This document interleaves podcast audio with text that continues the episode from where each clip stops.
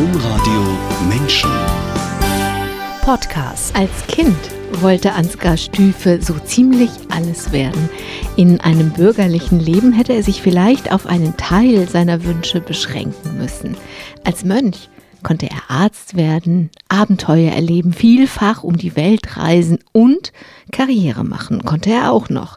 Wenn wir oft Mönchsein mit Askese und Entsagung identifizieren, dann wird das hier eine Überraschung. Denn das hier wird eine Sendung über die Freiheit, Mönch zu sein.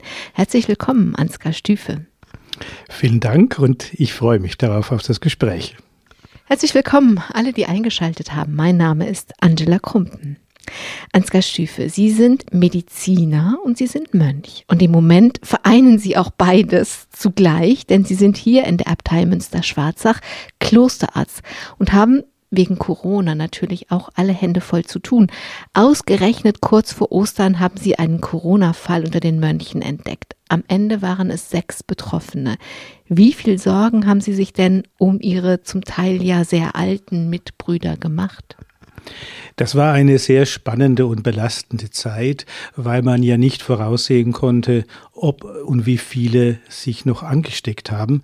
Das ist eben das Heimtückische an dieser Erkrankung, dass es eben Menschen gibt, die die Erkrankung haben und keine Symptome haben. Und dann dauert es bis eben 14 Tage lang, bis sich eine Krankheit zeigt.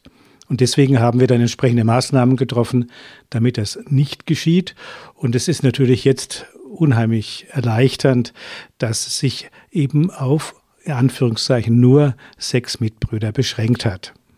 Und diesen Sechsen geht es denen wieder gut? Ziemlich gut. Äh, zwei fühlen sich nur etwas schwach, die anderen haben sich ganz erholt. Das ist schön.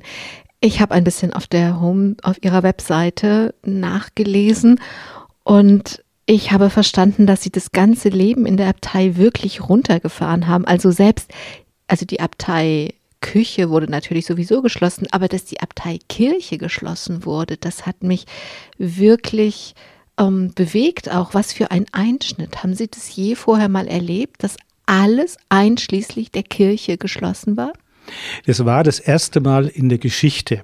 Es war sogar so, dass während des Zweiten Weltkrieges obwohl die Abtei geschlossen war, eine Gruppe von Mönchen das Chorgebet aufrechterhalten hat.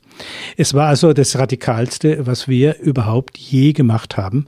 Aber nachdem ich, und das war eben für uns Mönche eine sehr schnelle Reaktion, ich hatte am Mittag, am Kar-Samstag, den ersten Fall diagnostiziert. Der Mitbruder kam zu mir, weil er sich nicht wohlfühlte. Ich habe den Test gemacht, er war positiv. Und dann habe ich unsere Führung informiert, den Abt, den Prior und den Subprior. Wir haben dann zusammengesetzt und haben dann innerhalb von zwei Stunden die gesamten Konvent zusammengerufen und haben dann die Beschlüsse gefasst und haben dann alle getestet und haben sofort den zweiten Fall auch diagnostiziert, haben dann das Chorgebet eingestellt, vollkommen. Die Mitbrüder sind auch in ihren Zimmern geblieben. Wir haben dann den ganzen Konvent in drei Gruppen geteilt, damit äh, ganz wenige beieinander sind zum Essen, sodass wir uns praktisch nicht mehr getroffen haben. Und wir haben das so lange durchgehalten, bis keine neuen Fälle mehr dazu kamen. Es waren fast 14 Tage. Aber wenn das Kar-Samstag war, dann konnten Sie sich ja Ostern nicht in der Kirche treffen. Wir haben dann am Ostermorgen uns in dem Kirchenschiff getroffen und ein Mitbruder hat dann die Osternacht vorne alleine gefeiert. Wir haben nicht mitgebetet, weil wir auch nicht eben uns gegenseitig, wir waren so weit voneinander entfernt, dass wir uns nicht anstecken konnten. Und es hat funktioniert. Abgesehen davon, dass es funktioniert hat, was ja sehr schön ist. Wie war das? Also einerseits dieser dieses historische Ereignis und wie, wie war das für Sie? Also es war, es hat zwei Seiten gehabt. Es war sehr, sehr ungewöhnlich, aber es war auch irgendwo eine geistliche Erfahrung. Wir haben dann plötzlich alles von einer anderen Seite gesehen. Wir haben uns da später darüber unterhalten. Wir haben eben auch viel Zeit gehabt zum persönlichen Gebet, unsere persönliche Meditation, was wir nie hatten in dieser Zeit. Und wir haben dann auch versucht, ich denke, weiß nicht, ob das alle Mitbrüder, aber ich habe mich ja mit vielen unterhalten auch, dann diese Zeit auch sehr intensiv erlebt. Und ich denke, dass wir, wenn wir das jetzt im nächsten Jahr wieder anders feiern, und sicher sehr intensiv auch daran erinnern werden und dass wir dann auch dankbar sind, dass es jetzt und später, so hoffen wir, nicht mehr vorkommt. Das heißt irgendwie, wie viele Brüder leben hier? Wir sind 85 mit allen Pflegebedürftigen zusammen. Also waren Sie auf einmal quasi 85 Eremiten? Das ist richtig so. Wir haben uns auch alle so wie Eremiten oder wie Trappisten oder wie Kartäuser gefühlt. Das ist völlig richtig.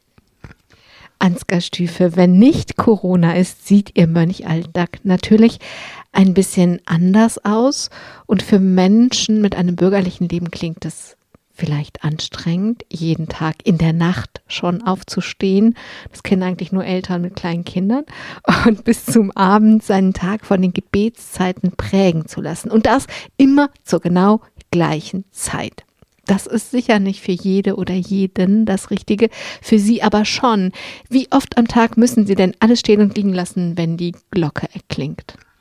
Also fünfmal. Wir haben also fünf Gebetszeiten, die sind etwas weniger, weil wir eben unsere Arbeitszeiten heute haben. Früher haben die Mönche alle drei Stunden gebetet. Wir haben das jetzt etwas zusammengefasst. Wir haben am Morgen die Sungen Vigilien, die früher in der Nacht waren, und die, die Laudes, die morgens zusammen. Dann haben wir eine längere Meditationszeit, dann kommt die Heilige Messe und dann kommen die anderen Gebetszeiten Mittag, Abend und Nacht. Diese Sendung habe ich genannt über die Freiheit, Mönch zu sein, denn die Strenge und das Durchreglementierte, das klingt ja erstmal maximal unfrei, also maximal fremdbestimmt. Aber es ist wenn man genauer hinschaut, finde ich nur eine Seite. Und wenn ich mal ein Bild benutzen darf, diese Regeln ihrer Tagesplanung sind wie so eine Art Gerüst oder wie eine Mauer. Und aber dies und Mauern und Gerüste geben immer Struktur und Halt. Aber dazwischen gibt es ja jede Menge Fenster, in ihrem Fall Zeitfenster, in denen sie sehr frei sind. Sie zum Beispiel leiten als Arzt den Vier-Türme-Verlag des Klosters und haben auch sonst viele Freiheiten, können vielen Aufgaben nachgehen. Liegt also ausgerechnet in der Strenge die Freiheit? Ja, das habe ich so erlebt. Es ist eben so, dass ich denke ja auch, das Leben vieler Menschen von unbewussten Strukturen fixiert wird und gefesselt wird. Und wenn man die Strukturen bewusst macht, das, was wir machen, dann sind die anderen völlig frei. Also wenn ich zum Beispiel eben in der Zeit, die vom Gebet frei ist, kann ich wirklich alle die Aufgabe mich hundertprozentig widmen. Ich muss nicht darüber nachdenken, was ich jetzt einkaufen muss, wo ich jetzt äh, irgendwas abgeben muss, was besorgen muss. Vielleicht muss ich auch mal zum Arzt gehen, selbst ich, aber zum Zahnarzt zum Beispiel. Aber das sind jetzt nur kleine Dinge. Und das gibt allein schon diese Nicht-Sorge für den Alltag. Ich muss mich auch nicht um drum kümmern, dass das Wasser warm ist oder wenn etwas kaputt geht an der Heizung. All diese Dinge sind geregelt. Aber diese Dinge sind ja eigentlich geregelt, weil sie eine Gemeinschaft sind und weil sie arbeitsteilig arbeiten. Also ich glaube, das könnte man ja theoretisch auch hinkriegen, wenn die Menschen wann auch immer ihren Aufgaben nachgehen. Hauptsache, der, der einkauft, geht einkaufen. So, also ich weiß nicht, ob das schon das ganze Geheimnis ist, weil das ist erstmal einfach nur eine Gemeinschaft und sie vereinbaren innerhalb von was auch immer für eine Gemeinschaft, du übernimmst diese Aufgaben und du übernimmst jene Aufgaben. Ja, das ist natürlich klar. Das ist jetzt nur der äußere Rahmen, aber es gibt eben die großen Chancen, die ein Kloster bietet. Und diese Chancen hätte ich in diesem Sinne nicht. Also unser Verlag ist das beste Beispiel. Ich denke, dass viele Menschen in der Lage sind, was zu schreiben und wir bekommen ja auch viele Manuskriptangebote. Aber wir wollen Mönche anregen, etwas zu schreiben. Und das gehört auch zum Mönchtum, denn im Klöstern man weiß das ja aus Barockklöstern in ganz Deutschland, auch in Österreich oder Schweiz, sind die Bibliotheken die prächtigsten Räume, weil eben das immer sehr hoch geschätzt wurde. Sich mit geistigen Dingen auseinanderzusetzen, das heißt aber auch mit den neuesten Entwicklungen der Zeit. Es geht also nicht darum, dass wir irgendwelche Vergangenheit nachhängen, das tun wir auch manchmal etwas, aber es geht darum, uns mit, den, mit der Zeit, wie sie ist, auseinanderzusetzen und Antworten zu geben mit unserem Leben und mit den Fähigkeiten, die wir haben. Also zum Beispiel gerade dieses Jahr haben wir drei, vier Mönche, ganz junge, die ich angeregt habe, ein Buch zu schreiben. Die wären nie auf die Idee gekommen, dieses Buch zu schreiben, wenn sie es nicht im Kloster gewesen wären. Das heißt, einerseits gibt es diese Arbeitsteilung, die schafft Freiräume und in diesen Freiräumen sind sie, sind die, die das dann tun wollen, eben frei, sich mit dem auseinanderzusetzen, was gerade ganz oben aufliegt. Das, das ist richtig und ich denke, das ist ja auch dann noch durch die Gemeinschaft gefördert, weil wir natürlich auch Diskussionen haben und hier Mr. Schwarzach darf ich ein bisschen mit Stolz sagen, haben wir auch noch sehr tolle Leute, die auch Ideen haben und die dann auch anregend wirken. Mein bekanntestes ist der Pater Anselm, aber auch zum Beispiel unsere Führer Abt, äh, Fidelis Ruppert, um nur einen Namen zu nennen, oder Williges Jäger, der ja auch vor unserem Kloster herkam, auch wenn er umstritten ist. Aber das sind einfach Koryphäen des Geistes gewesen, die Ideen brachten und Lebensweisen, die uns alle irgendwo beeinflusst haben. Oder jetzt zum Beispiel ein Mitbruder, der sich sehr stark mit der Ökologie auseinandersetzt und unsere ganze Wirtschaft verändert hat. Oder jetzt unser jetziger Abt sich sehr stark ab Michael für die Flüchtlinge eingesetzt haben und wir hier 40 Flüchtlinge untergebracht haben, jetzt schon seit Jahren im Wechsel und wo wir auch diesen Menschen begegnen und äh, mit ihnen ja auch zusammenleben. Also man bekommt, wenn man nicht aus dem Kloster rausgeht, eigentlich ganz schön viel mit. Das heißt, die Mitbrüder bringen jeder auf seine Weise die Welt ins Kloster. Das ist richtig und der heilige Benedikt hat er schon gesehen und er legt dem Abt ans Herz, so steht es in der Regel, dass er sich jedem Mitbruder anpassen soll. Eine ganz tolle Führungssache. Natürlich ist auch Gehorsam, aber der Abt soll jeden Charakter gerecht werden.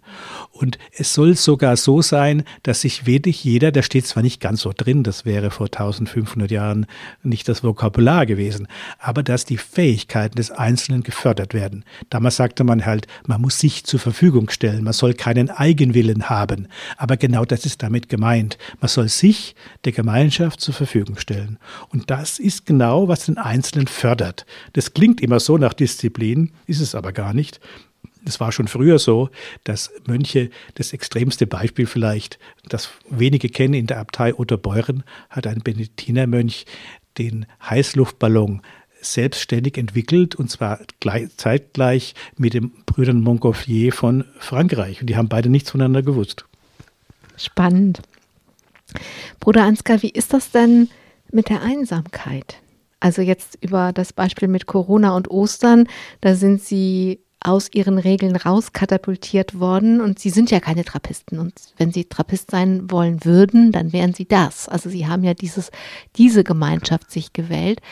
Aber dennoch scheint mir trotz der Gemeinschaftszüge, die Sie gerade beschrieben haben, dass jeder schon sehr mit Einsamkeit umgehen können muss. Ich glaube, dass es neben der Fähigkeit zur Gemeinschaft das wichtig sein muss, dass man sich mit sich alleine zurechtkommt. Das ist sicher gerade am Anfang für junge Mitbrüder eine große Herausforderung. Es gibt normalerweise keine emotionale Beziehung untereinander. Das ist eben etwas, womit man leben muss.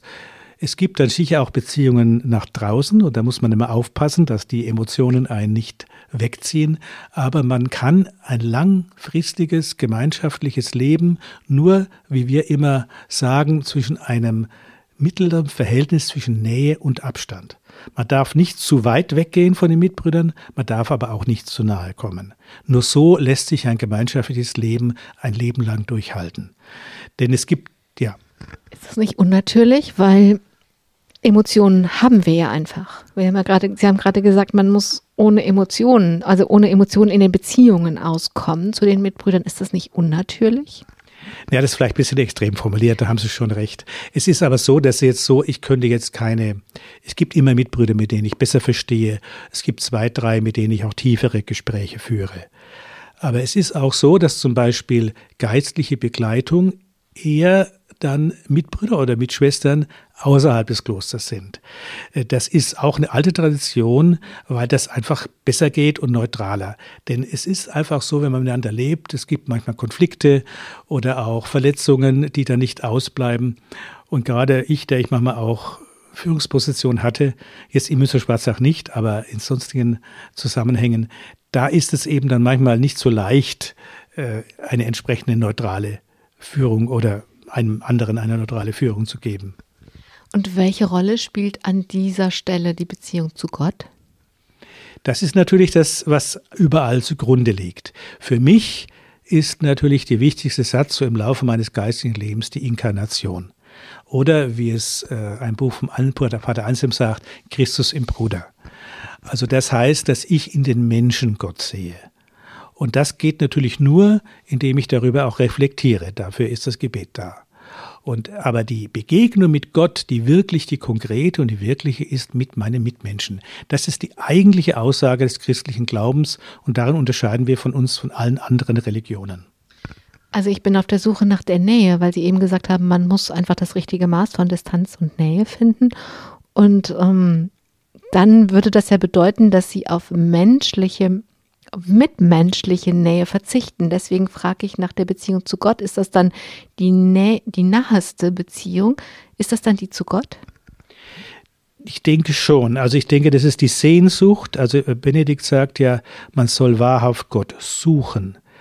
Also es ist ja so, dass man natürlich mit Gott selber, das ist ein ständiges Ringen, denn Gott liegt ja nicht so nahe und nicht so offensichtlich. Und ich persönlich empfinde mich sehr stark als Kind meiner Zeit.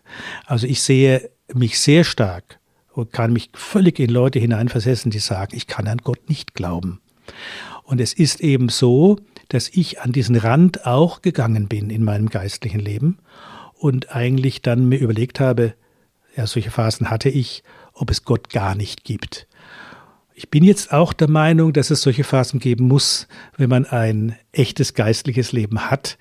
Wenn jemand sagt, äh, dass er immer Gott hört und Gott spricht immer zu ihm, Gott ist überall da, dann bin ich eher misstrauisch. Und dann erst wird es klar, dass eben die emotionale Beziehung, das eben, ich habe das eben in meinen Exerzitien durch eine gute Anleitung auch dann gelernt und auch die sehr tolle Erfahrung gemacht, dass eben über diese Form der Vorstellung, wie das Ignatius ja auch empfiehlt, die Person Jesus Jesu mir nahe kam. Aber eine abstrakte Gottesvorstellung, wie es vielleicht im philosophischen Bereich da ist, das hat nur intellektuelle Bedeutung. Das mache ich auch, es macht auch Spaß. Aber es geht darum, also ich muss ja auch um das noch zu sagen, intellektuell rechtfertigen, was ich tue. Aber das, was mir emotional äh, gibt, ist dann eben die Person Jesu in Form, das ist für mich eben dann mein Leben prägend geworden, Menschen, die Hilfe brauchen und die es im Leben eben nicht so gut hatten wie ich. Ansgar Stüfe, in Ihrer Familie, wenn Sie sagen, ich bin ein Kind meiner Zeit, gab es dieses Modell also man muss ja auch auf die Idee kommen, Mönch zu werden. Ne? Es fällt ja irgendwie nicht vom Himmel, wenn man, ich glaube tatsächlich, dass das verschwindet, wenn man keinen in der eigenen Lebenswirklichkeit mehr hat, der eine bestimmte Lebensform lebt, dann verschwindet die als Möglichkeit oder man findet sie vielleicht noch in Büchern. Bei Ihnen war das anders. Sie hatten zum Beispiel einen Onkel, den Sie gerne mochten. Sie hatten aber auch ähm, als Schüler einen Religionslehrer, der ihnen gesagt hat, die Theologie wäre doch was. Also wie ist dieser, wie ist die Religion in ihr Leben gekommen oder war die immer schon da? Ja, ich denke, sie ist sehr breit gewesen, das was mein Leben immer ausgemacht hat und Anregungen von allen Seiten. Mein Vater hatte einen riesen Bekanntenkreis. Da haben auch spätere Bischöfe dazu gehört. Ein Bischof von Speyer zum Beispiel. Aber es ist so gewesen, dass natürlich der Bruder meiner Mutter war im Kloster bei den Schulbrüdern, er war Mathematik- und Physiklehrer. Und bevor er ins Kloster ging, war er der Freund meines Vaters. Und deswegen kam es zur Ehe, weil er nämlich seine Schwester, meinen Vater, angepriesen hat. Und es hat auch geklappt. Und mein Vater war auch religiös, da war mal zwei Jahre im Priesterseminar, hat es aber nicht so gut gefunden, ist dann, es war allerdings vor dem Krieg, er wurde dann Soldat und ist es nicht geworden. Aber aus dieser, diesen Konstellationen kam es schon und äh, mein Vater war auch sehr engagiert in der Diözese, äh, neben seinem Beruf, er war an der Realschule, in der Erwachsenenerziehung und in der religiösen Erziehung hat er sich engagiert und war dadurch hatten wir einen großen Bekanntenkreis von Universitätsprofessoren bis Religionslehrern, sodass also ich mit dieser Thematik auch immer konfrontiert war oder bekannt war, sagen wir mal. Dann gab es halt noch diesen Religionslehrer und trotzdem haben Sie nach dem Abitur Medizin studiert. Warum? Ich glaube, es lag auch an der Zeit. Also erstmal hat mein Vater mir davon abgeraten, Priester zu werden. Und äh, 1971, als ich Abitur machte, war schon einmal eine starke Kirchenkrise. Da ist eigentlich kaum jemand äh, in die Theologie gegangen und mir wäre das damals überhaupt nicht in den Sinn gekommen. Obwohl immer, als, ich, als mein Religionslehrer, den hatte ich immer Kontakt noch, immer mit ihm sprach, da hat er immer den Kopf geschüttelt, dass ich Medizin studiere. Er sagte immer zu mir, ich wäre doch für was Geistliches eigentlich da. Also er hat das irgendwie schon erkannt. Aber es war für mich immer wichtig und das hat sich auch im Laufe meines Lebens bestätigt, dass ich eine praktische Anwendung meines Wissens haben wollte. Also die Medizin hat mich dann auch gereizt, weil sie einen hohen theoretischen Anspruch hat und die Möglichkeit zur großen praktischen Durchführung. Und das hat habe ich dann sehr früh auch gemerkt. Ich habe dann immer Praktika gemacht ich hatte damals, äh, mich mochten immer ein paar Leute und eine Oberschwester in irgendeiner äh, in einer Klinik mochte mich und die hat mir immer Jobs verschafft. Und durch diese Jobs habe ich immer Geld verdient und bin mit der praktischen Tätigkeit immer konfrontiert worden und habe sie auch gelernt. Das kommt mir heute noch zugute. Ich habe also von der Pike auf alles gelernt, was man auch im pflegerischen Bereich machen kann. Und das habe ich immer beides gebraucht. Dann nach einer gewissen Zeit war mir es wieder zu langweilig und dann habe ich mich wieder in Wissenschaft gestürzt. Und diese beiden Seiten, da habe ich gemerkt, das ist meine Sache und da war ich sehr froh drum, dass ich das auch dann jahrzehntelang üben konnte. Es ist ja auch alles gut gelaufen oder es ist sogar sehr gut gelaufen. Sie sind dann in der Krebsforschung gelandet, haben Grundlagenforschung gemacht und hätten da sicher auch Karriere machen können. Aber dennoch mussten sie dann, als alles so gut lief, eigentlich, nochmal ganz grundsätzlich über ihr Leben nachdenken. Was ist passiert? Es war eine sehr eigenartige Situation. Ich, es ist sehr schwer, über so etwas zu sprechen, weil einfach äh, da sehr viel abgelaufen ist, was ich in einer nicht ausdrückbaren Weise eigentlich auch abgespielt hat. Es war auf alle Fälle, von, wenn man es von außen sieht, ich war zum ersten Mal außerhalb von Franken längere Zeit. Ich war in Heidelberg. Es war eine Freundschaft, die ich hatte, hatte sich gelöst und ich hatte plötzlich und die Grundlagenforschung war auch etwas, was mich jetzt nicht so arbeitsmäßig gepackt hat. Es war zwar sehr gut, meine Versuche liefen prima, aber ich habe dann gemerkt, dass diese ganze Arbeit jetzt nicht so was faszinierend hat wie die, wie die klinische Arbeit. Ich habe das natürlich schon gesehen als eine vorübergehende Sache, aber es war für mich dann klar, diese beiden Dinge, einmal diese völlig andere Art der Arbeit und meine ganz persönlichen Umstände haben mich plötzlich in eine Art Nachdenkphase gezwungen. Ich war noch sehr jung, ich war 26 Jahre alt. Und da habe ich dann überlegt, ob das was für mich ist. Also die Frage, dass ich meine ganze Energie nur für Energie, nur für meine persönliche Karriere äh, einsetzen soll. Weil das war schon im Vordergrund und ich habe auch gemerkt, dass man in der Wissenschaft nicht nur äh, gut drauf sein muss, sondern da wurde also auch mit Zähnen und Klauen gearbeitet. Also das hat mir auch jeder bestätigt, das geht auch so weiter. Man muss da auch sich verteidigen können, muss Intrigen spinnen und was weiß ich alles. Und da habe ich gedacht, ich kann das schon, aber ist es das wert?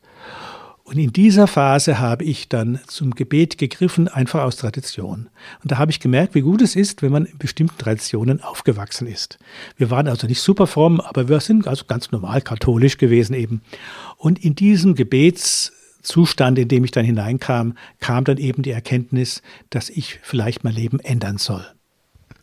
Sie haben erzählt, dass diese Erkenntnis auch kam, weil Sie in dieser Phase, in der sie dann häufiger auch zum Gottesdienst gegangen sind, kamen viele Berufungsevangelien. Die sind halt dann im Lesejahr dran und dann sind sie dran und sie waren halt zufällig in der Bank. Ähm, Sie sagen, es ist schwer, das auszudrücken, aber es ist natürlich, das ist natürlich der Kern dessen, warum Sie dann eben, so wie so, es ist ja noch nicht mal ein Gleiswechsel, den Sie gemacht haben, sondern Sie haben ja Ihre, ihre, Ihren Zug hochgenommen und ihn mit einem Kran auf ein anderes, ganz anderes Gleis gehievt. Also deswegen bin ich da ein bisschen hartnäckig, auch wenn es schwer ist, darüber zu sprechen. Wie haben Sie es denn herausgefunden, dass Sie Ihr Leben ändern wollten? Ich ging also damals täglich in den Gottesdienst wo so zehn Leute drin waren, wie man das so heute im normalen Tag hat. Und wie ich sagte, es waren damals die, am Anfang des Jahres sind ja immer die Berufungsevangelien. Und da habe ich gedacht, das ist für mich, das hat, das ist für mich vorgelesen. Denn ich dachte, die da sitzen herum, die, die haben ja alle schon ihr Leben hinter sich gehabt, war mit Abstand der Jüngste. Und das war dann eigentlich etwas, was mir mich beschäftigt hat. Ich kann jetzt nicht sagen, dass äh, da waren und da habe ich dann beschlossen, mit Menschen zu sprechen, wieder Kontakt aufzunehmen. Und ich hatte dann eben in die Idee gehabt, weil ich früher schon mal in der dritten Welt war, ob das was für mich war. Und dann habe ich in Würzburg den Direktor des Missionsärztlichen Instituts aufgesucht, der ein Mitbruder von mir werden sollte. Das war ja noch nicht damals. Der war Kunstprofessor, auch ein sehr interessanter Mann. Und er wurde Direktor dieses Instituts. Und der hat mir zugehört. Und der mochte mich auch gleich irgendwie und sagte dann den Satz, mit Ihrer Einstellung ist jeder Tag, den Sie im Deutschen Krebsforschungszentrum weiterarbeiten, verlorene Zeit. Und das war das zweite Mal, was mich allerdings wirklich direkt angesprochen hat. Und da bin ich hin und habe gekündigt. Das war natürlich ein bisschen verrückt und äh, hat also meine Verwandtschaft nicht begeistert. Und ich musste das dann ja auch irgendwie rechtfertigen. Und ich habe dann aber, um nicht, äh, um mich nochmal zu testen, bin dann, habe ich noch mal in einem kleinen Kreiskrankenhaus eine Weile gearbeitet, weil ich auch mich testen wollte, ob es nur die Art der Arbeit war, die mich da abgestoßen hat. Und dann habe ich in der Klinik gemerkt, dass ich immer noch sehr, sehr gerne Arzt bin. Und dann habe ich mich dann weiter gedacht, ja, vielleicht die Kombination von einem geistlichen Leben plus Arzt. Da sind Sie bei den Missionsbenediktinern ja gut aufgehoben. Sie sind, ich sage das ja ab und zu, damit Menschen, die jetzt später einschalten, wissen, mit wem ich mich unterhalte, Bruder Ansgar Stüfe. Das heißt, sie sind nicht Pater geworden, das heißt, sie sind nicht Priester geworden. Und das war etwas, was sie gar nicht angezogen hat. Warum nicht? Es war natürlich am Anfang so, dass das, äh, im, ich nicht nochmal studieren wollte, sondern dass ich lieber die Zeit nutzte, um einen Facharzt zu machen. Des Weiteren aber habe ich bis heute Probleme mit dem Amtsverständnis der katholischen Kirche. Ich glaube, und das ist eben für mich dann, je mehr ich jetzt, ich bin jetzt 40 Jahre im Kloster, zieht mich immer mehr die Zeit des Urchristentums an. Ich habe natürlich dann auch sehr viel gelesen. Es ist bei uns ja auch Tradition, sich mit den Vätern zu beschäftigen. Und das habe ich auch getan, nachdem wir auch hier auch äh, viele Spezialisten haben und ihrem Verlag ja auch einiges veröffentlichen. Und da wurde mir immer mehr klar, dass eigentlich ja im Urchristentum das Priesterbild abgelehnt wurde. Man hat ja dann eben das Wort Presbyter, Älteste genommen und das Wort Sacerdos, Priester vermieden. Und ich meine, dass die katholische Kirche im Mittelalter da wieder voll hineingerutscht ist in dieses Priesterbild und das heute festhält. Und ich denke, dass das das eigentliche Problem ist. Und ich bin heute froh, dass ich das nicht gewählt habe, weil es mir eigentlich enorme Freiheit gibt. Und als Mönch lebe ich eigentlich da sehr bequem damit. Ansgar Stüfe, Sie haben das schon gesagt, Sie haben Ihren Facharzt gemacht in Würzburg. Sie haben eine ganze Reihe Zusatzqualifikationen erworben, in der Tropenmedizin zum Beispiel. Und dann haben Sie sich nach Tansania aufgemacht. Mit 22, haben Sie eben auch schon angesprochen, waren Sie in Kenia. Hat das noch Rolle gespielt, diese Reise mit 22 Jahren, dass Sie dann später nach Tansania sich aufgemacht haben? Ich habe dann damals die Missionsbenediktiner vor Ort kennengelernt. Zwar kannte ich die Benediktiner schon von früher, weil etwas sehr Merkwürdiges in meiner Schulzeit passierte. Es war so, damals hat das, das Gymnasium in Münster-Schwarzach nur keine Oberstufe. Und es wurden damals die Oberklassen nach Würzburg verlegt, in die Schule, in der ich schon war. Und da war die Klasse zu klein und ich wurde dann, vier Leute wurden damals zu denen rüber geschickt. Das hat mir damals gar nicht gepasst, äh, aber dadurch kam ich mit Benediktinen in Kontakt. Das ist also der Ursprung. Und bei diesen Klassenkameraden hatten einige Kontakt mit den Benediktinen und haben eine Reise nach Ostafrika organisiert und mich eingeladen. Und dann bin ich halt mitgefahren und habe die dann vor Ort kennengelernt. Das ist mein erstes große, weite Reise gewesen mit 22 Jahren in einer Zeit, wo das noch gar nicht so üblich war. Es war 1974. Und das war in Kenia und das war in Nordkenia, in einer Gegend, wo die Menschen noch in ganz ursprünglich gelebt haben.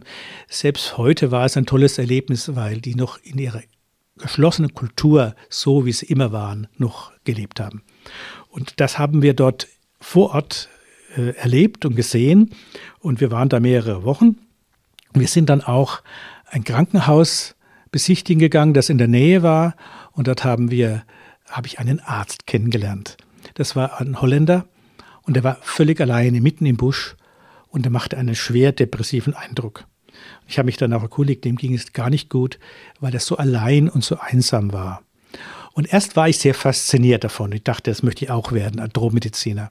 Und dann habe ich dann gemerkt, wie ich den kennengelernt habe und Übrigens hat sich die, sind solche Eindrücke oft, wenn man sie auch nur kurz hat, doch richtig, dass das sehr, sehr schwierig ist und dass man das eigentlich nicht aushalten kann. Es gibt dann zwei Möglichkeiten. Entweder hätte ich eine Partnerin gefunden, die mich begleitet hat, Später habe ich dann eine gefunden, die aber dann, es war schon zu spät, aber damals eben nicht. Und dann war eben die Alternative, das in einer Form zu machen, wo ich in einer Gruppe aufgehoben bin. Sie hatten Tansania gut geplant, Sie sollten da eingearbeitet werden zum Beispiel, aber dann kamen Sie da an und alles kam anders die Chefärztin zum Beispiel, die ihnen viel Zeit und Raum geben wollte, damit sie sich erstmal einfügen und einleben können, die war einfach weg. Ihr Abt hatte aber andererseits gar kein Interesse daran, dass sie dort als Chefarzt bleiben und sie hatten keine Null Erfahrung in Personalführung und einarbeiten konnte sie ja jetzt auch niemand. Ich sag mal, großes Kino, große Fallhöhe. Was hat gemacht, dass sie nicht abgereist sind? Was ihr Abt eigentlich gewollt hätte? Ja, das ist die große Frage bis heute. Also ich war eigentlich drauf und dran, wieder zu gehen, weil alles so viel anders kam und ich mich auch überfordert fühlte. Ich war ganze 35 Jahre alt, kannte die Sprache noch nicht und in einer völlig fremden Umgebung. Und dann habe ich mir dann damals, ich habe schon geschrieben, ich komme zurück. Und dann habe ich mir gedacht, dann habe ich den Ehrgeiz gepackt. Und dann habe ich gedacht, also ein Entwicklungshelfer, der geht auch noch drei Jahre, hält er durch. Und dann habe ich ja drei Jahre probiere ich's. Und dann dachte habe ich dann das Glück gehabt, da waren zwei reizende und tolle Schwestern von dem Orden der Missionsbenediktinerinnen von Tutzing, die ganz auf meiner Seite waren. Die eine war Zahnärztin und die andere war, hat die Verwaltung gehabt. Und wir zu dritt haben beschlossen, wir probieren's. Und dann hat sich alles so toll entwickelt. Es waren die ersten Jahre waren schwierig, in der Tat. Aber ich glaube, wenn man jung ist, das ist eben, hat das, ich glaube, jetzt würde ich es nicht mehr durchhalten, aber da ist auch Kraft da. Und da habe ich eben auch Fähigkeiten in mir entdeckt, von denen ich keine Ahnung habe, dass ich sie habe. Zum Beispiel? Dass ich etwas durchsetzen kann und konfliktfähig bin. Das war zum Beispiel vorher überhaupt nicht äh, in meinem, ich bin jedem Konflikt aus dem Weg gegangen und habe auch eigentlich ähm, in als Assistenzarzt ist man zwar Stationsarzt, aber die Krankenschwestern sind ja auch für sich, die haben ihre eigenen Vorgesetzten. Ich hatte es eigentlich nie geübt, aber es ging dann. Immerhin, es war dann eine schwierige Zeit, auch in Tansania war das äh, wirtschaftlich sehr schwierig. Und ich wurde schon im ersten Jahr mit Streikdrohungen konfrontiert. Und das war natürlich dann schon eine gewaltige Herausforderung. Und ich habe dann durch Strukturen und gute Zusammenarbeit, dann Teamarbeit gelernt, dann Führungsstrukturen aufgebaut und das von der Pike auf gelernt. Und wie viel Kontakt hatten Sie zu Menschen? Sie haben eben gesagt, das, was Sie an der Grundlagen, an der Krebsgrundlagenforschung, was Sie da so ähm, ins Zweifeln gestürzt hat, war, dass sie sagten, soll ich das jetzt für den Rest meines Lebens machen? Und das, was sie als, als Gottesbeziehung gesagt haben, wenn ich die beiden Dinge zusammenbringe, ist, dass, dass es eigentlich Jesus, dass es ein Gegenüber ist, aber bei denen eben, die nicht so ein privilegiertes Leben haben. Also welche Rolle hat das in Tansania gespielt? Also sie haben dieses Krankenhaus, sie haben sich um dieses Krankenhaus gekümmert, sie haben diese dieses Vakuum gefüllt und sie haben offensichtlich sehr viel gelernt, auch wie man einen Streik befriedet. Aber welche Rolle haben die Menschen gespielt? Die Menschen waren in der Tat der Schlüssel. Einmal muss man sagen, dass also die Menschen in Tansania äh, sehr zugänglich sind, sehr freundlich und ich sehr schnell in Kontakt kam. Es ist mir auch dann gelungen, nach einem Jahr ungefähr die Sprache zu sprechen. Das wurde auch besser. Heute spreche ich es fließend. Kiswahili ist das. Und das hat mir den Zugang zu den Menschen geöffnet und habe dadurch eine neue Kultur auch kennengelernt und eine offene Warmherzigkeit, die ich äh, vorher in dieser Form nicht kannte. Und das war dann auch ein Zugang, der mein Leben in einem Maße bereichert hat, von denen ich auch keine Ahnung vorher hatte. Und es war dann in der Tat so, dass ich gemerkt habe, dass die Menschen dort vernachlässigt, vernachlässigt und vergessen waren in der Weltöffentlichkeit. Und zwar auch besonders dann nach der Wende. 89 kam ja die Wende, die politische. Vorher hat man sich etwas um Afrika bemüht, weil man sie brauchte als Gegenspieler zum Ostblock. Und in äh, Tansania hat immer so eine Zwischensache gespielt. Die DDR war auch sehr aktiv dort. Und wie das vorbei war, haben sich alle Aktivitäten zurückgezogen. Ich habe das als sehr schmerzhaft erlebt, auch selbst Firmen, also die 90er Jahre waren also so, dass man das Gefühl hatte, na ja, das sind noch ein paar übrig gebliebene, die noch in Afrika sich um diese Menschen kümmern, aber eigentlich haben wir es lange genug gemacht. Es ist doch eigentlich jetzt vorbei. Und das hat mich nochmal zusätzlich motiviert und auch im Gespräch. Wir haben sehr viel äh, in den Dörfern, auch Dorfmedizin gemacht. Ich habe mit den Kommunalpolitikern vor Ort auch viel Kontakt gehabt und mit allen eigentlich auf allen Ebenen bis hin zum Präsidenten. Und das war eigentlich dann auch eine Bereicherung, eine Öffnung für mich, die mir eine ganze Welt, wie ich schon sagte, geöffnet haben, für die ich nur noch dankbar war und dass mein Beitrag, ich jetzt nicht das Gefühl hatte, ich opfere oder opfere mich dahin oder sowas überhaupt nicht, sondern ich habe das eher als Geschenk empfunden. Ich habe ein Interview mit Ihnen zur Vorbereitung für dieses Gespräch gelesen und äh, darin äußern Sie sich sehr kritisch zur Entwicklungsarbeit und sagen, damals war das okay, also als Kind der Zeit oder des Zeitgeistes, aber heute würden Sie das sehr kritisch sehen. Andererseits denke ich, ähm, dass ich, dass ich, also ich teile diese Sicht und denke zugleich, ähm, man darf die Menschen doch nicht einfach alleine lassen. Das ist der Punkt und das habe ich auch für eine Zeit lang verkehrt gesehen. Als ich dann Anfang der, der Nullerjahre, also der neuen Jahrhundert, äh, dann äh, gemerkt habe, dass jetzt genügend einheimische Arbeitskräfte da waren, war ich zunächst auch der Meinung, dass die das jetzt alleine machen können. Aber es ist jetzt ganz klar, dass wir die Aufgaben nicht mehr alleine machen können, sondern zusammen. Aber nicht mehr im Sinne der Entwicklungshilfe, dass also wir die Lösungen bringen, sondern wir haben jetzt, und das macht mir auch wahnsinnig Spaß, muss ich sagen, jetzt auch diese neue Situation, dass ich jetzt mit ganz kompetenten Partnern zu tun habe, die bestens ausgebildet sind und die wir zusammen Lösungen finden und gemeinsam dann zu einer Lösung finden. Und das ist jetzt, was ich jetzt mache, auch noch. Also in zwei Wochen fliege ich nach Tansania und das bereite ich auch schon vor. Und da habe ich es einfach mit gleichwertigen Partnern zu tun und ich leiste meinen Teil und die anderen ihren. Und ich denke, wir müssen immer bei jeder Aufgabe und bei jedem Vorgang unsere jeweilige Rolle finden. Das ist nicht vorgegeben, das müssen wir immer neu herausfinden. Mönchsein, Ansgar Stüfe, klingt ja nach Beständigkeit. In Ihrem Fall ist das in jedem Fall so. Sie haben gesagt, 40 Jahre sind Sie jetzt schon Mönch. Sie waren 16 Jahre in Tansania. Vielleicht klingt es auch so ein bisschen nach Beschaulichkeit, diese Beständigkeit. Aber das kann bei Ihnen nicht sein. Bei Ihnen riecht das Mönchsein nach Abenteuer. Und Sie haben viele Abenteuer erlebt. Zum Beispiel bei einer Notlandung. Ja, also es gehört im Alltag äh, in Afrika immer aufregende Dinge. Und es war einmal so, ich sollte zu einem Nachbarkloster, die gerade keinen Arzt hatten, und da war ein Notfall. Und dann haben wir ein Flugzeug gechartert. Es war ein kleines, zweimotoriges, äh, einmotoriges äh, Flugzeug mit, äh, mit äh, vier Sitzen. Der Pilot war ein Deutscher, der gerade neu in Afrika war was mich schon ein bisschen nervös gemacht hat. Und es war dann so, dass es Regenzeit war, das muss man auch noch dazu sagen. Und es war da über alles sehr am Wachsen. Dann sind wir geflogen und wir kamen über dem Flugplatz an, wo wir landen sollten. Und der sagt zu mir, das Gras ist etwas hoch.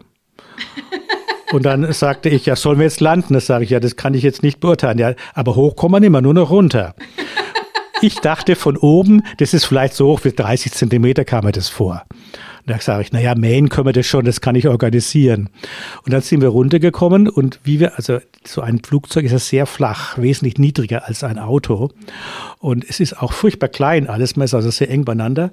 Und wir kommen und landen da, fahr, kommen an hin und dann waren wir plötzlich vor einer Wand, denn das war Gras, das drei bis vier Meter hoch war. Das war eigentlich die normale Landepiste, aber weil da so wenig Flugzeuge landen, haben die es einfach nicht gemäht. Und wir sausten da hinein. Ich dachte eigentlich, jetzt ist das Ende gekommen.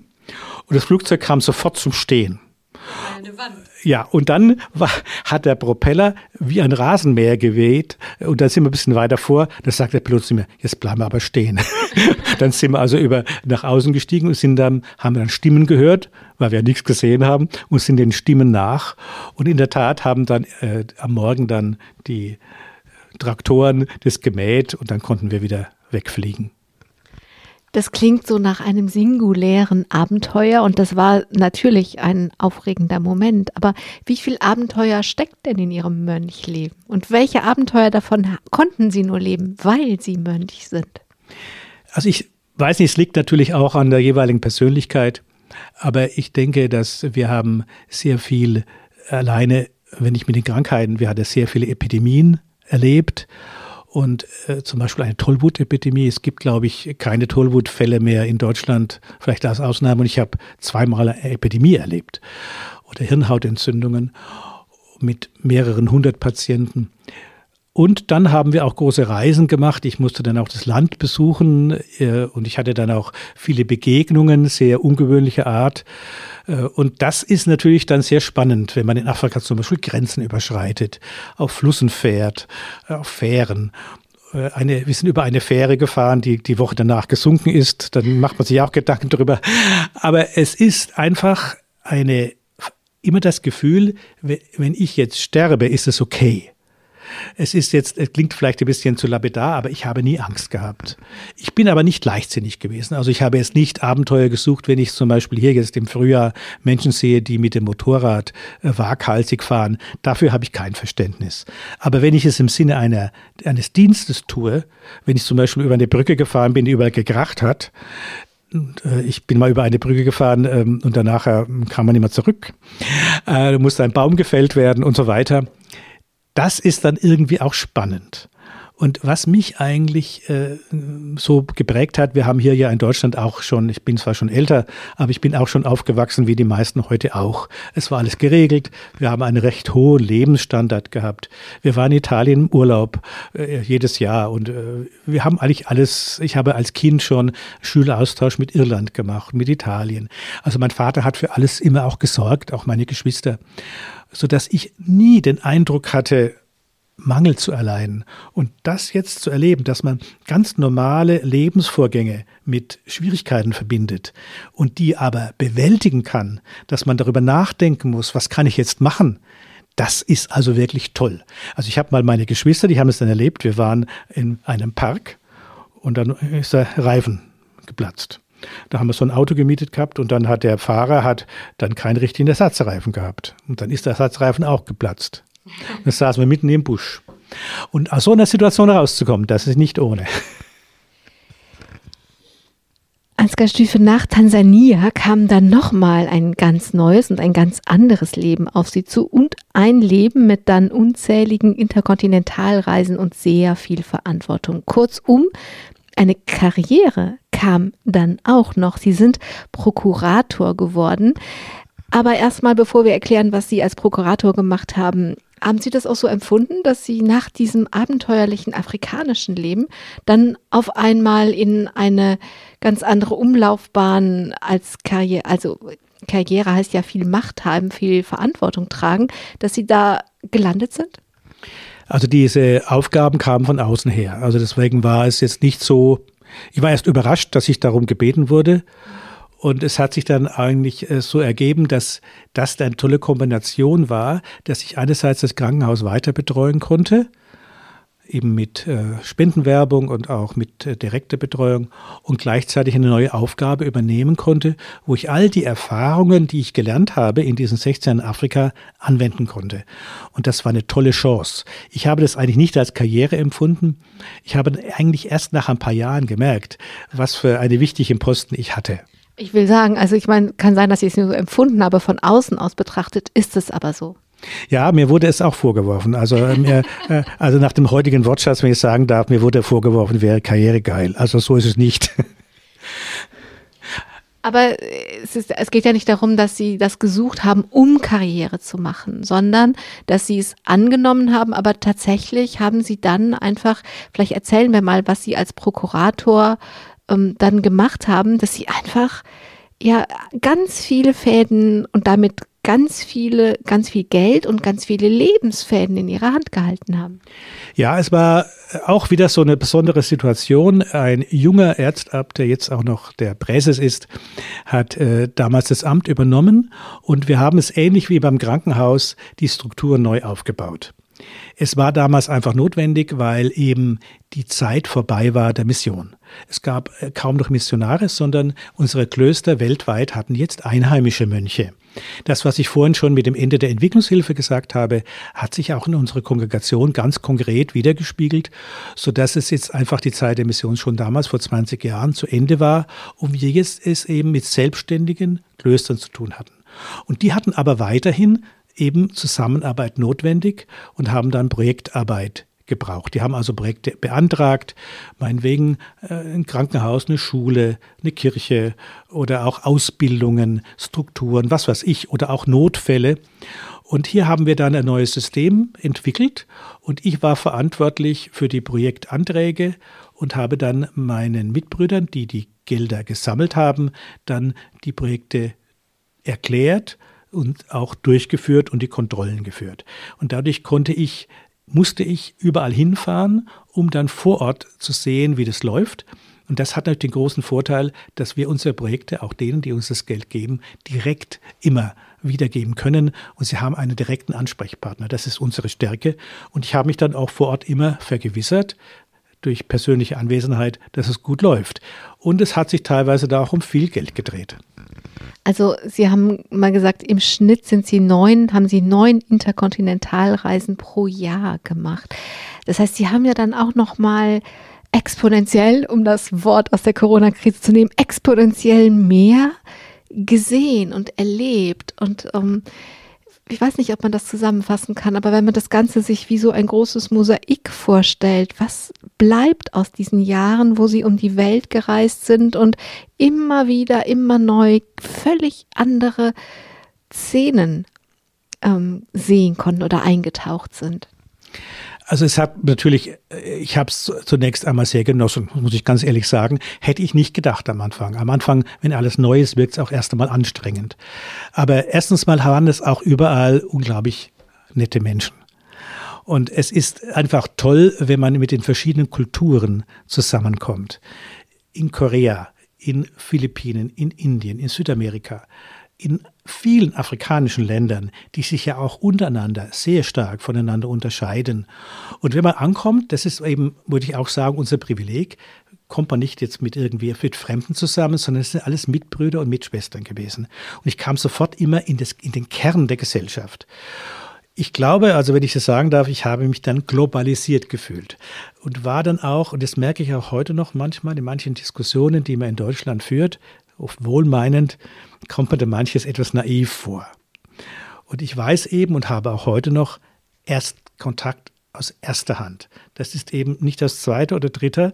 Und ich habe immer den Eindruck, dass wir da viele Möglichkeiten haben, gestalterisch auch etwas zu tun und gemeinsame Lösungen zu finden, die sonst im Alltag eines, sagen wir mal, eines Durchschnittsmitteleuropäers gar nicht möglich sind. Und das habe ich schon als eine, ja, also ein Privileg, glaube ich, das habe ich schon mal gesagt, das Wort, aber ich habe mich da schon privilegiert gefühlt. Ansgar Stüfe, jetzt machen Sie wieder was Neues. Sie leiten den Vier Türme Verlag, in dem ich jetzt gerade auch zu Gast bin. Und Sie haben als Verlagsleiter jetzt auch ein Buch geschrieben. Und es ähm, steht in der Reihe der kleinen Mönche. Und Ihr Buch vom kleinen Mönchen geht ums Glück. Und um ganz ehrlich zu sein, es gibt kilometerlange Bücherregale voll mit Glücksbüchern und Glücksratgebern. Was kann ich denn vom kleinen Mönch Neues über das Glück lernen? Naja, dass es mit dem großen Glück nicht ganz so toll ist. Also es ist eigentlich, wenn, man, wenn ich ehrlich bin, ein kleines Antiglücksbuch. Denn ich habe einfach den Versuch gemacht, meine Lesern, ich hoffentlich auch teilweise auf humorvolle Weise, darauf aufmerksam zu machen, dass es die kleinen Dinge sind, die uns glücklich machen. Das ist eigentlich das, was ich darauf hinweisen wollte.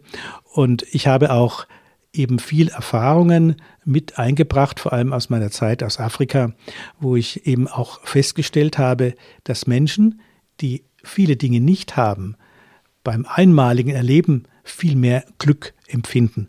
Das heißt also, dass Verzicht das Glücksempfinden zum Beispiel erhöht. Das sind Dinge, die natürlich jetzt auch ein bisschen mit Mönchsleben zu tun haben, aber ich das auch selber empfunden habe. Das heißt, wenn ich in Afrika war und seit langem mal nicht mehr gut gegessen habe, dann habe ich mich unglaublich gefreut, mal wieder eine Pizza zu essen. Wenn ich aber jeden Tag Pizza esse, dann macht es gar nichts. Und das sind so Dinge, wo ich in kleinen Dingen auch aufmerksam wurde auf Schönheit, auf die angenehmen Dinge des Lebens. Das war eigentlich so das, worauf ich hinaus wollte. Nun können wir ja nicht alle nach Afrika reisen. Das stimmt. Sollten wir auch nicht wegen des CO2-Ausstoßes. Völlig richtig. Und deswegen erzähle ich ja auch davon, damit niemand dahin fahren muss. Wir haben also deswegen ja auch ein Kochbuch herausgegeben, wo man eben Rezepte haben kann aus Afrika und überall her. Das kann man sich dann zu Hause auch machen. Ich glaube, das ist sehr wichtig heute, dass wir, und das sehe ich auch die Rolle, die wir spielen hier als Verlag und auch als Missionsbenediktiner, dass es nicht nur jetzt dort mit dem Aufbau zu helfen, sondern die Informationen, die wir aus erster Hand bekommen, wie ich es vorhin gesagt habe, dass wir die hier vermitteln. Und das ist die Aufgabe des Verlages auch. Und das war die ursprüngliche Aufgabe auch. Denn ursprünglich war der Verlag gegründet worden, um Werbung zu machen für die Mission, die es heute in dem Form nicht mehr gibt. Aber wir würden gerne heute auch vermitteln, wie es den Menschen außerhalb gibt, ohne dass man dafür CO2 verbraucht. Ansgar Stüfe, was soll noch kommen? Es ist ja so, dass Sie sagen, die Dinge sind immer so auf mich zugekommen, aber vielleicht gibt es ja trotzdem etwas, was von innen nach außen will. Ja, also ich hatte eigentlich gedacht, dass ich jetzt, ich bin vor drei Jahren wieder zurück nach Münster-Schwarzach gekommen und habe das eigentlich so als Altruhestand betrachtet. Ich habe eigentlich mehr Aufgaben bekommen als vorher und so jung bin ich eigentlich auch nicht mehr. Aber es läuft noch und jetzt habe ich beschlossen, ich mache jetzt die Dinge, die auf mich zukommen, noch mit Full Power. Und ich habe jetzt noch einige Aufträge bekommen, die auch jetzt so die Anwendung meiner Erfahrungen sind. Ich gehöre zum Beispiel in ein Team mit der Universität von St. Gallen, die Wirtschaftsuniversität ist, und wir unterrichten äh, Frauen und Männer, die in einem Orden angehören, in Rom über Management und Führungsaufgaben und ich habe die Aufgabe des Projektmanagement. Ist da immer ein Wissenschaftler und ein Mönch oder eine Nonne, die dann den monastischen Teil macht. Und das macht mir sehr viel Spaß. Ich bin jetzt auch in, in, meinen Gedanken schon dabei, ein Buch zu schreiben über Projektmanagement in Klöstern. Das wird verputzt trocken, aber es ist eben etwas, was sehr notwendig ist, weil viele Klöster heute auch wirtschaftlich ums Überleben kämpfen denn es ist gar nicht so einfach. Denn Klöster, was viele nicht wissen, bekommen keine Kirchensteuern. Wir müssen also wirklich von der eigenen Hände Arbeit leben. Und nicht jeder hat so einen genialen Menschen wie Anselm Grün. Und wir haben das Glück gehabt und wir haben deswegen in Münster Schwarzach auch eine ganz gute Basis. Aber andere Klöster nicht. Und da wollen wir unsere Erfahrungen einbringen. Das ist so ein Bereich, der noch neben all dem jetzt so läuft. Und gibt es irgendeinen Wunsch? Eigentlich habe ich gar keine so großen Wünsche mehr. Ich wünsche mir immer, dass ich erkenne, das, was jetzt fällig ist. Dass ich also nicht zum Beispiel, ich habe viele Ältere erlebt, die nicht loslassen konnten, die ihre Aufgabe weitergemacht haben, oft ihre Arbeit kaputt gemacht haben. Und ich habe es zweimal schon eine Aufgabe aufgehört. Also ich bin nicht mehr Chefarzt, ich bin nicht mehr Prokurator. Und da habe ich schon etwas geübt. Und das wünsche ich mir, dass ich also nicht beleidigt bin, wenn jemand kommt und sagt, du, ich glaube, es wäre Zeit, dass jetzt mal ein anderer das übernimmt. Und das wünsche ich mir dass ich dann bis zum Ende meiner Tage noch irgendetwas Nützliches tun kann, das wäre gar nicht schlecht. Bruder Ansgar, ich danke für die Zeit und für das Gespräch und ich wünsche Ihnen, dass Sie den Moment mitbekommen. Vielleicht sagen Sie auch selber, jetzt ist es gut, vielleicht muss gar keiner kommen und sagt, es ist gut, vielleicht sagen Sie es selber und dass Sie dann, egal was dann kommt, das Gefühl haben, nützlich zu sein. Danke für das Gespräch. Danke allen, die zugehört haben. Und da waren heute so viele Dinge mit dabei von der Freiheit und dem Abenteuer Und vielleicht ist eine Inspiration dabei, dass Ihr Leben ein bisschen freier, ein bisschen freier und ein bisschen abenteuerlicher wird. Am Mikrofon war Angela Krumpen. Leben Sie gut. Domradio Menschen. Weitere Informationen finden Sie auf domradio.de.